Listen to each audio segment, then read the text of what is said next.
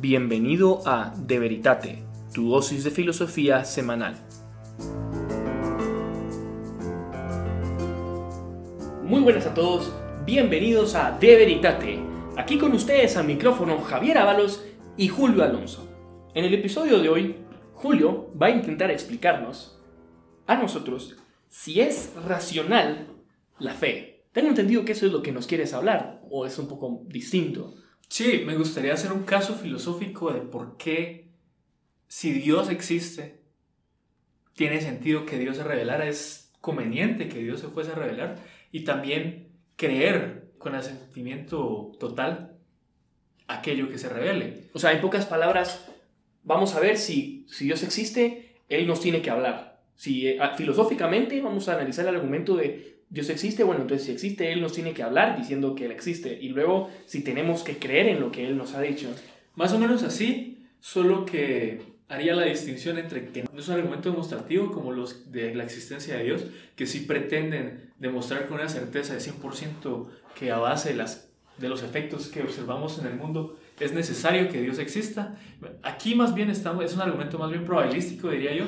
Estoy siguiendo Santo Tomás en eh, los primeros capítulos de la Suma contra los Gentiles, que él intenta hablar de, de las verdades divinas, de cómo el hombre puede acceder las verdades divinas.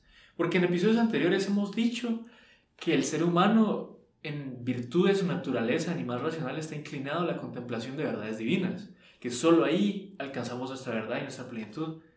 Entonces, Santo Tomás se pregunta entonces cómo llegamos a esas verdades. ¿Es necesario que Dios las revele? O podemos alcanzarlas solos. Hay algunas que podemos alcanzar solos y hay otras que las tienen que revelar. ¿Cómo, cómo así?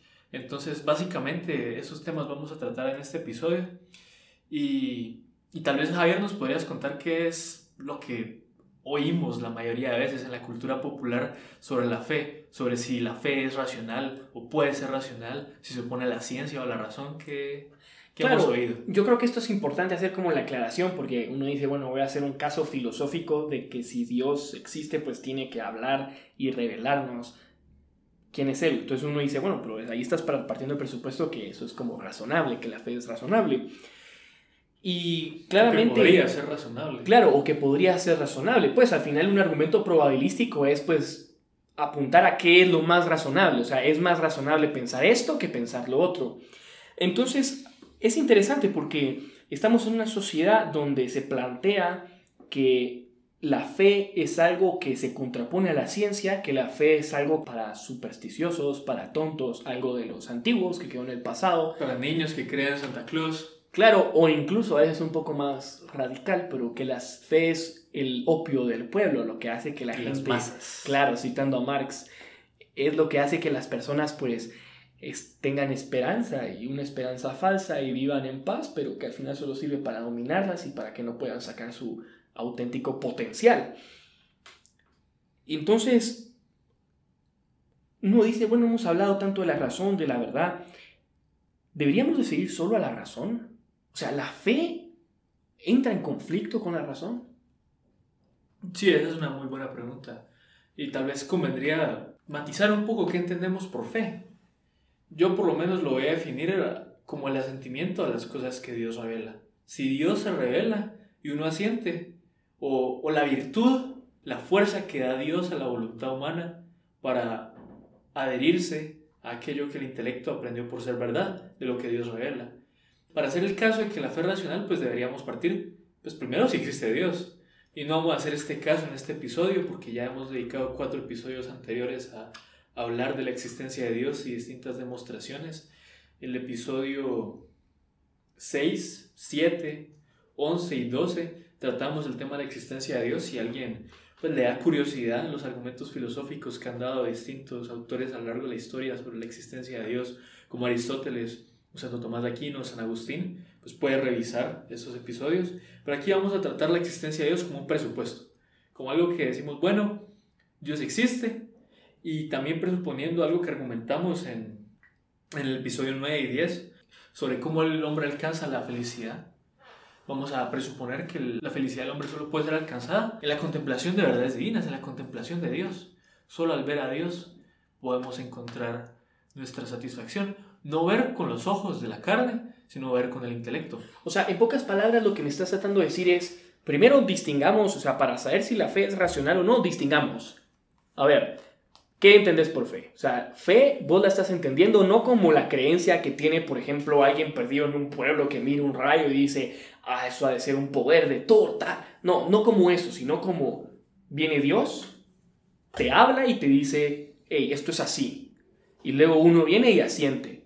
Esa es la, es la virtud por la cual se asiente o la voluntad se adhiere a lo que Dios ha a dicho. lo que el intelecto aprendió por ser verdad. Claro, o sea, tu fe tendría que por lo menos argumentar, o sea, la fe en la que tú crees tendría que argumentar que es revelada por Dios. Sí, si no, pues no tendría ningún sentido. Nos partimos del presupuesto que Dios existe. Claro, porque si Dios existe, o sea, si Dios no existiera, pues no tendría que sentido tu fe. Pero si Dios existe y Él es el que te ha hablado, por lo que hemos visto en los episodios anteriores sobre los atributos de Dios, sabemos que Él no puede mentir. Por tanto, lo que estamos diciendo es verdadero y lo que Él te está diciendo es verdadero. Y si es verdadero, no puede ir en contra de la razón. Así es, ahí, ahí argumentaste bastante mi caso. Pero el argumentar por qué Dios querría revelarse es algo muy interesante creo que lo podemos dejar un poco para después. Entonces, Javier, acá me gustaría apoyarme bastante en un texto de Santo Tomás de Aquino.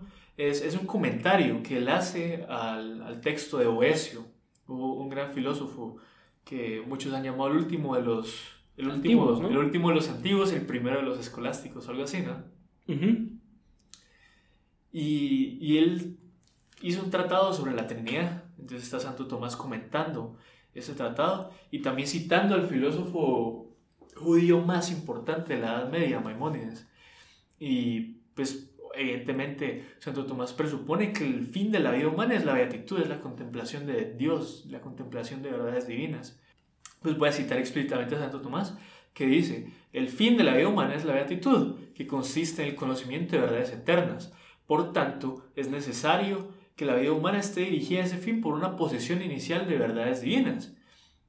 Bueno, detengamos a considerar eso, porque, o sea, tendría sentido, Javier, decir que el fin de la vida humana es la contemplación de verdades divinas, pero vivimos nuestra vida considerando otro tipo de cosas, jamás nos sentamos a considerar verdades divinas, porque para Santo Tomás, el hombre es creado en vía, o sea, no, no somos creados en nuestro fin, no, no estamos ya contemplando a Dios, sino que estamos en camino, estamos dirigidos a un fin y vamos moviéndonos a ese fin. Entonces, tiene que haber cierta dirección. Y esa dirección también se fundamenta en la posesión de ciertas verdades iniciales, porque si no sabes a dónde vas, entonces ¿cómo vas a llegar? Claro, o sea, un poco lo que me estás tratando de decir es, el fin de la vida humana para Santo Tomás es la contemplación de verdades divinas. Eso es lo que te va a hacer más profundamente feliz. Pero claro, si tú no tienes cómo llegar a ellas, entonces en pocas palabras no tendrías cómo ser feliz. O sea, sería un poco como que Dios te crea y te dice, vos vas a ser feliz contemplándome, Pero no, pero no te voy a dar cómo contemplarme. Entonces sería como, te creo para ser infeliz, una cosa así. Sí, básicamente. Y también el punto de decir que es necesario poseer ciertas verdades desde un inicio que nos dirijan a, por lo menos, una posesión parcial o incompleta o imperfecta de esas verdades que nos dirijan a la posesión perfecta y plena de esas verdades. Claro, como, como unos postes que te van señalizando el camino para Sí. que sepas que vas bien. Sí, y también algo muy importante en, en Santo Tomás es que uno no puede amar lo que uno no conoce. Y si el objetivo de la vida humana es la contemplación amorosa de Dios, el amar a Dios perfecta y plenamente, y es algo que debe empezarse desde ya, ¿cómo vamos a hacerlo si no lo conocemos?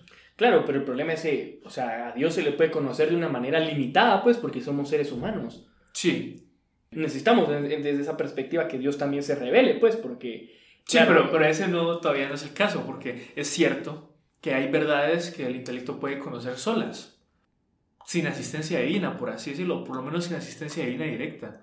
Por ejemplo, el conocimiento de la existencia de Dios, pues algo a lo que llega Aristóteles solo. O los atributos divinos, como vimos en otros episodios. Ajá, sin necesidad de revelación divina uno puede llegar a esas cosas.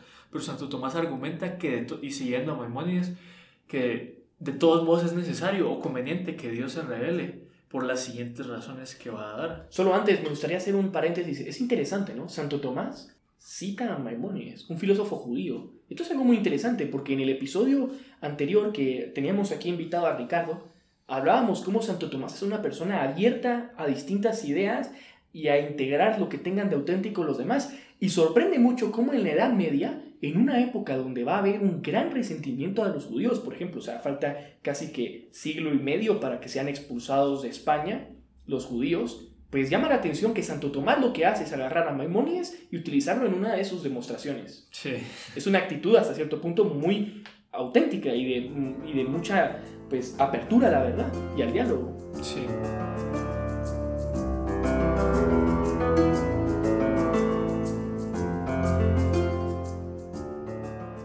Bueno, continuamos. Dice Santo Tomás que, como hemos dicho, que aunque el conocimiento de algunas verdades divinas sea posible solamente a la luz de la razón natural, como el conocimiento de la existencia de Dios, como que Dios es uno, la fe es necesaria por las siguientes razones que enumera Maimónides. Y la primera es esta, y cito explícitamente, debido a la profundidad y la sutileza del asunto, por la cual las verdades divinas están escondidas del entendimiento humano. Por tanto, no vaya a ser que ningún hombre esté sin conocimiento de ellas. Se hace provisión de que por lo menos a través de la fe conozca verdades divinas. Entonces, lo que dice acá es que si ustedes han oído los episodios en los que hablamos de la existencia de Dios y los argumentos que se proponen ahí, son difíciles, son sutiles. El filósofo del que más he aprendido de tomismo, que se llama Edward Facer, que es un profesor estadounidense, él era ateo. Él fue ateo durante muchos años, hasta que empezó a dar clases. Lo pusieron a dar una clase de introducción a la filosofía y es normal en, Estados Unidos, en las universidades, en la clase de introducción a la filosofía, tratar las cinco vías y criticarlas y supuestamente refutarlas. Y él dijo, pues yo no quiero usar los argumentos estándares para refutar, entre comillas, las cinco vías, sino que quiero por algo nuevo, quiero pues, ver si realmente funcionan, quiero ver, pues quiero investigarlas un poquito más, quiero hacer algo nuevo, no solo lo estándar. Y lo hizo. Y el siguiente año que volvió al mismo curso, pues profundizó un poquito más en ellos. Y el siguiente año en el que volvió al mismo curso, pues profundizó más. Y pasó de decir, bueno, estas vías son falsas y tontas, como diría Richard Dawkins, a decir, bueno, estas demostraciones son interesantes, son un poco curiosas. Pasó a decir después eso, a decir, bueno, estas vías son bastante interesantes para concluir, wow, son verdad. Todo el tiempo fueron verdad y hasta ahora me estoy dando cuenta. Y eso lo dice, pues, si alguien ha leído a, a se puede dar cuenta que es bastante inteligente y demoró años leyendo esas vías para darse cuenta de que eran verdad y convertirse al teísmo y creer en la existencia de Dios. Claro, incluso pensemos ahorita en tú que estás oyendo este podcast, te podrías preguntar, bueno, si yo no estuviera oyendo este podcast, ¿habría aprendido lo que he aprendido? O sea, no porque nosotros seamos los super wow, sino simplemente darse cuenta de conlleva un cierto esfuerzo intelectual acceder a esas verdades. Y eso es lo que dice Maimonides, ¿no? O sea, son verdades bastante profundas y sutiles. Y si Dios no se revelara, a ver si entiendo la postura de Maimonides, entonces el hombre común o la generalidad de las personas que no tienen como todo este tiempo para dedicarse a la filosofía, pues no podrían acceder a Dios y por tanto no, podrían, no llegar a ser felices, porque no podrían llegar a conocer y amar las verdades divinas. Exacto. El siguiente punto que da Santo Tomás citando a Maimónides es debido a la debilidad del intelecto humano. Dado que la perfección del conocimiento no pertenece al intelecto humano sino hasta el final, para que en ningún momento carezca de conocimiento sobre Dios, requiere fe, a través de la cual puede aceptar verdades divinas desde el principio. De nuevo, la posesión de verdades divinas, ya sea de una manera parcial o imperfecta, puede dirigir el intelecto humano, puede dirigir al hombre a la consecución perfecta de esas verdades al final. Claro, pero lo que está como tratando de dar a entender Memonias, a ver si he entendido, es que nuestro intelecto es falible, pues, o sea, nos podemos equivocar, así como tú haciendo una ecuación, despejando, una, resolviendo una integral, te puedes equivocar, pues esto que es súper sutil y profundo, pues cometer un error es bastante sencillo, pues, o sea, no es, no es, ay, ese que tonto que se equivocó, sino es, es difícil llegar a hacer toda la... Y es normal equivocarse en este campo. Claro, y el problema es que si Dios no asistiera al hombre, como es tan fácil equivocarse, sería muy probable, es más, sería casi seguro de que nosotros nos equivocaríamos. Y por tanto no podríamos llegar a ser felices. Pues toma, desde que gente tan inteligente como Bertrand Russell fueran ateos y gente tan inteligente como Aristóteles o Santo Tomás fueran en camino a ese conocimiento de Dios, pues mirás que tenés en ambos campamentos gente brillante y que estén en desacuerdo en algo tan fundamental demuestra que, que el intelecto humano simplemente no termina de bastar para llegar a la verdad en este campo. Claro. Yo te diría, si el intelecto humano llegara a abarcar todo esto con total profundidad, es que eso de lo que me estás hablando no es divino. Porque Dios tiene que exceder al ser humano. O sea, si yo pudiera entender perfectamente a Dios, Dios no sería Dios. Hmm. Es muy, muy buen punto el que haces ahí. Y vamos a profundizar un poquito más en eso después. Muy bien, dale, dale, continúa. El tercer punto que da aquí Santo Tomás es, debido a los muchos preámbulos que son necesarios para un conocimiento de Dios según la razón natural, para esto es necesario un conocimiento de casi todas las ciencias, ya que el conocimiento de las verdades divinas es el fin de todas ellas. Pero muy pocos podrían comprender todos esos preámbulos. Por tanto, para que no sea que muchos hombres sean dejados sin conocimiento de cosas divinas, el camino de la fe ha sido dado por Dios mismo. Que es parecido a lo que hablaba antes, ¿no? Sí. Sí. Acá no solo es la habilidad del intelecto, sino también pues que necesitas saber muchas cosas previas. Y considerémoslo desde la perspectiva de Santo Tomás en el siglo XII. Para él necesitas saber física aristotélica, necesitas saber también metafísica, que es la más sutil, la más complicada y la más elevada de todas las ciencias.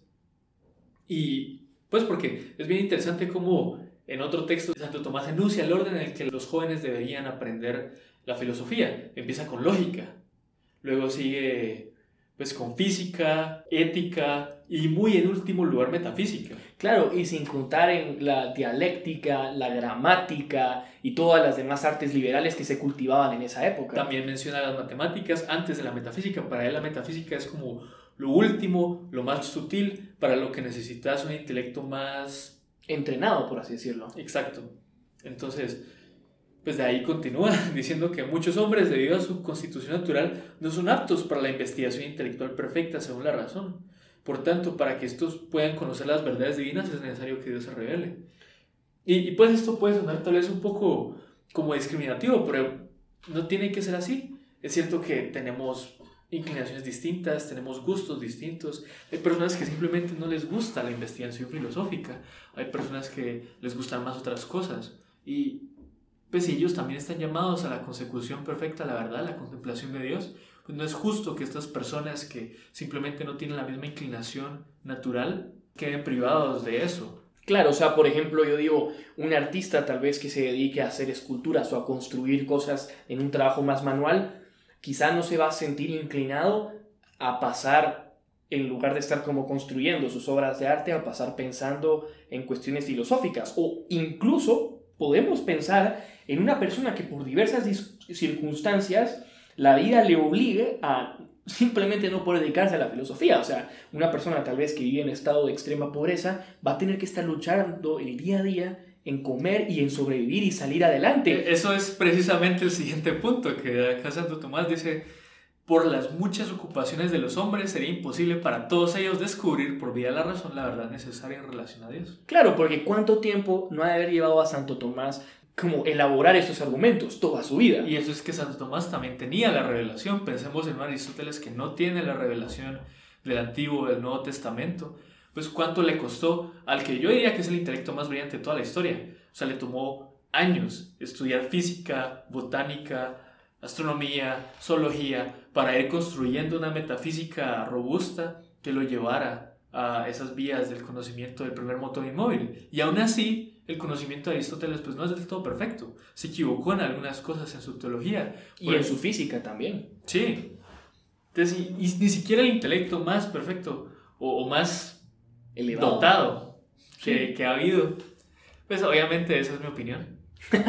Pero, sí, se entiende. O sea, si él, que para vos es alguien tan inteligente, pues tardó tanto tiempo en poder desarrollar esas verdades, uno dice, bueno, entonces parece que sí, o sea, yo que tal vez tengo que estar aquí luchando, por ejemplo, por sacar la universidad, trabajar, pues uno dice, bueno, tal vez yo no lo tengo tan fácil y eso que uno no es brillante, pues no es un Aristóteles caminando. entonces, esos argumentos que acabamos de dar son porque es necesaria la, la revelación, incluso para verdades que sí se podrían alcanzar solo con la razón, como el conocimiento de la existencia de Dios, Incluso para esas verdades que sí se pueden alcanzar, se necesita la revelación por estas razones. Por otro lado, desde que vos dijiste, o sea, si Dios fuera algo que pudiésemos abarcar en nuestro intelecto, entonces no sería Dios. Dios tiene que sobrepasar nuestro intelecto de una manera infinita. Entonces, por tanto, también tiene que haber unas verdades que el intelecto no pueda llegar. No podemos llegar solo sin asistencia divina. Entonces dice acá, en el caso de ciertas verdades divinas, para un completo entendimiento, la mente humana no basta de ninguna manera.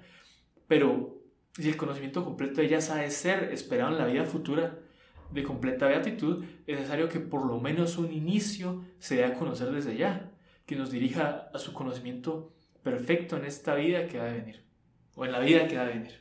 A ver si entendí, a ver si te entendí. Nos dijiste que antes, los argumentos que nos habías dado antes hablan como de la imperfección del ser humano, o sea, del entendimiento humano, y que hay verdades tal vez como, hay dos grupos de verdades.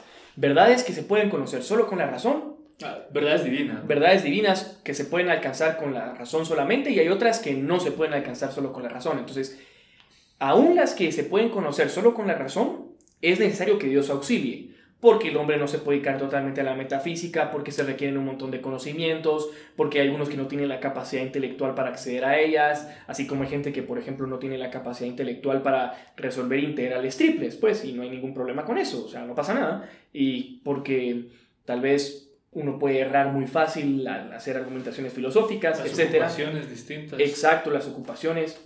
Pero además hay verdades que sobrepasan al ser humano. O sea, que aunque yo tuviera todo el tiempo del mundo, toda la capacidad intelectual del ser humano más inteligente que ha existido en toda la historia de la humanidad, aunque yo tuviera todo el conocimiento de todas las ciencias, habrían verdades que yo no lograría acceder. Y sobrepasan el intelecto por necesidad, porque como dijiste, si pudiésemos aprender la esencia divina, o Dios no sería Dios o nosotros seríamos Dios.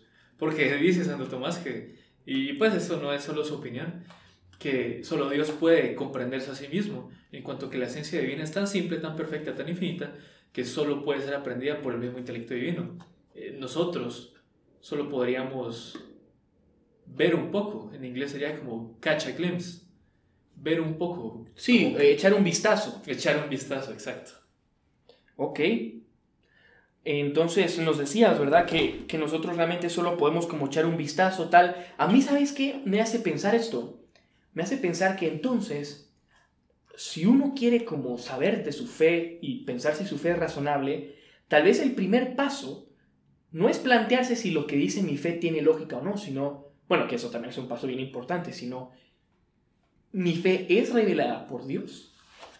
Porque esa debería de ser realmente la investigación de nosotros en cuanto a nuestra fe. O sea, independientemente de la fe que tú tengas. O sea, tú lo que tienes que ver es, mi fe es dada por Dios. Porque si es dada por Dios, entonces tiene lógica creer en ella. Es razonable creer en ella.